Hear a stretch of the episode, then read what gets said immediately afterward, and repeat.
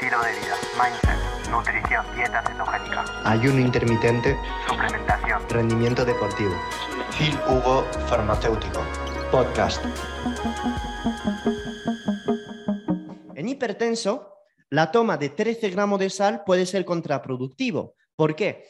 Porque la persona hipertensa suele tener ya de base resistencia a la insulina. Si yo a una manguera que no puede ser elástica, no puede volverse grande, le pongo granitos de arena, ¿qué pasa? Se abre, se rompe, se infiltra el agua, sale el agua explota. Esto es lo mismo que pasa si doy muy alta cantidad de sal a un hipertenso. Mal. No lo queremos, no lo queremos. El hipertenso se trata primero con dieta y subiendo paulatinamente la cantidad de sal. La corrección de la resistencia a la insulina en un hipertenso, que la gran mayoría de veces, el 95% un hipertenso tiene resistencia a la insulina. Y si no es resistencia a la insulina, es una cápsula adrenal tocada y unas hormonas sexuales tocada. Esta corrección de la resistencia a la insulina se puede hacer con una reducción de las calorías, ayuno intermitente y una estrategia low carb. Obviamente acompañado de deporte, pero si la persona pesa 170 kilos, es diabética de tipo 2 y deprimida, pues decirle que vaya al gym va a ser complicado, aunque a veces podamos ver en Instagram los típicos vídeos de obesos de 350 kilos que estén ahí en el gimnasio haciendo deporte. Y lo defiendo y me gustaría que todo el planeta sea así, pero en la consulta, en la práctica es muy difícil. Entonces, obviamente decir a la gente que entrene, e incluso si está en casa con bandas elásticas, es mejor que nada.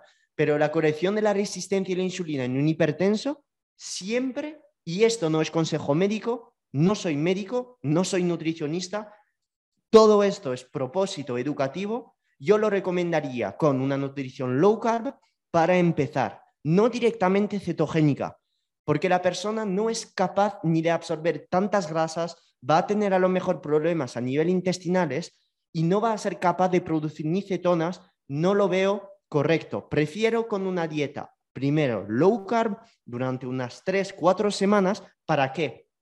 Para poder subir progresivamente la sal.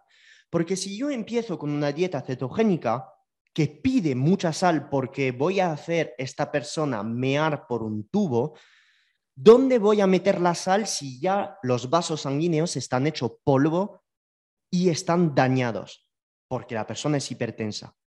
Va a ser complicado de subir la sal a 12 gramos de golpe. Primero vamos a meter una dieta low carb para mantener un mínimo de nivel de insulina, que repito, la insulina va a retener sodio y magnesio, un mínimo dentro de, estos, de, la sangre. Esta retención de magnesio y de sodio lo que va a permitir es nosotros, lo repito, no soy nutricionista, es puramente educativo, meter menos sal en la dieta. Al meter menos sal, debido a que si seguimos con la ingesta de boñato, de frutos rojos, de a lo mejor, pues después de haber andando 100 eh, gramos de patata, esta pequeña, este pequeño mantenimiento de la insulina nos va a permitir no estar metiendo toneladas de sal, que en un hipertenso severo pues puede ser fatal.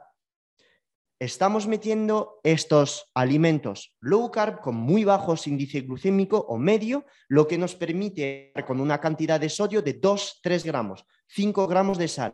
Y poco a poco, a lo largo de la dieta, ir retirando carbohidratos retirando cantidad de carbos e ir subiendo paulatinamente la cantidad de sal, porque cada vez que voy a subir, eh, que voy a disminuir la cantidad de insulina, voy a necesitar un aumento de la sal en la dieta.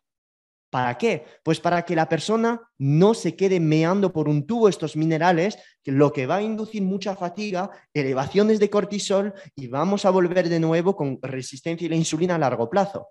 Por eso en hipertensos prefiero empezar con una dieta más low carb, los que tienen keto optimizado. Es la fase 3 de keto optimizado con esta estrategia de introducción de carbos por la noche en muy baja cantidad. y luego, después de cuatro o cinco semanas, ir metiendo más días cetogénicos e ir subiendo poco a poco la cantidad de sal. Esto es como abordaría el tratamiento de una persona resistente a la insulina, diabética, hipertensa y con sobrepeso. Conclusión, ¿cuál es la cantidad de sal que recomendaría en hipertenso? Pues yo iría a 3 gramos de sodio, lo que equivaldría a unos 5,5, 6 gramos de sal. 6 gramos de sal. Lo repito, la sal se tendría que tomar en todas las aguas que estás bebiendo. No tomar el agua de mar así tal cual y metértelo, porque es tan hiperosmótico, la cantidad de sodio que va a pasar a través de, de, tu intestino va a ser tan brusca de golpe que es donde te puede dar arritmia y compañía. Es beber siempre el agua de mar diluida en un volumen, por ejemplo, de, si metes 10 mililitros de agua de mar, pues estos 10 mililitros en 100 mililitros de agua. Bien, y ya estaría. la sal no es que sea mala en sí, no es que sea mala, no puede ser mala la sal. Es justamente cuando te falta sal donde tu cuerpo, tu cápsula adrenal, hace todo lo posible para retenerla en tu cuerpo. Muchas veces las hipercortisolemias en analíticas o las veces donde observamos niveles muy altos de aldosterona que es la hormona secretada por la cápsula adrenal responsable de la retención de sodio, no son debido por arte de magia eh, así tal cual que salen de la nada. Muchas veces también puede ser debido a la falta de sodio, porque el cortisol retiene sodio y la aldosterona también retiene sodio. Entonces, para compensar el poco sodio que metes a la dieta, tu cuerpo hace todo lo posible para retenerla más insulina, más cortisol, más aldosterona. ¿Tú crees que estas hormonas tan altas todo el día son necesarias para mejorar tu cuadro hipertenso y tu resistencia a la insulina? Creo que no. Entonces, la sal, en caso de hipertensión, yo lo veo bien disminuirla mientras estés esperando una nutrición correcta y un entrenamiento correcto, pero a la larga vas a tener que volver a tomar sal, porque es la sal que va a permitir una disminución de la secreción tanto de cortisol que de aldosterona y de insulina. Muchas veces personas en dietas bajas en calorías, low fats y low salt se inducen queriendo disminuir la resistencia a la insulina, se la autoinducen a pesar de estar haciendo un déficit calórico, una dieta baja en grasa y baja en sal. ¿Por qué? Pues porque estás haciendo tu cuerpo forzar la secreción de cortisol y de aldosterona para mantener el sodio que tu cuerpo no tiene. ¿Se entiende el mindset? Entonces, todo esto es súper mega importante. Súper importante. Las dietas low salts y low fats, sí, tienen sentido en los años 70, pero ahora que tengo un móvil tailandés, ya no, ya no, bro. Así que, de hecho, voy a seguir a beber un agua, ah, súper rica en sal, súper rica. Dos gramos y medio de sal en un litro. Mira, si no bebo tanta sal, no, estoy diciendo que hay que hacer todo lo que hago, ¿vale? O sea, ya hago a veces un poco de chistes, eh, yo no soy un ser comparable a una persona hipertensa.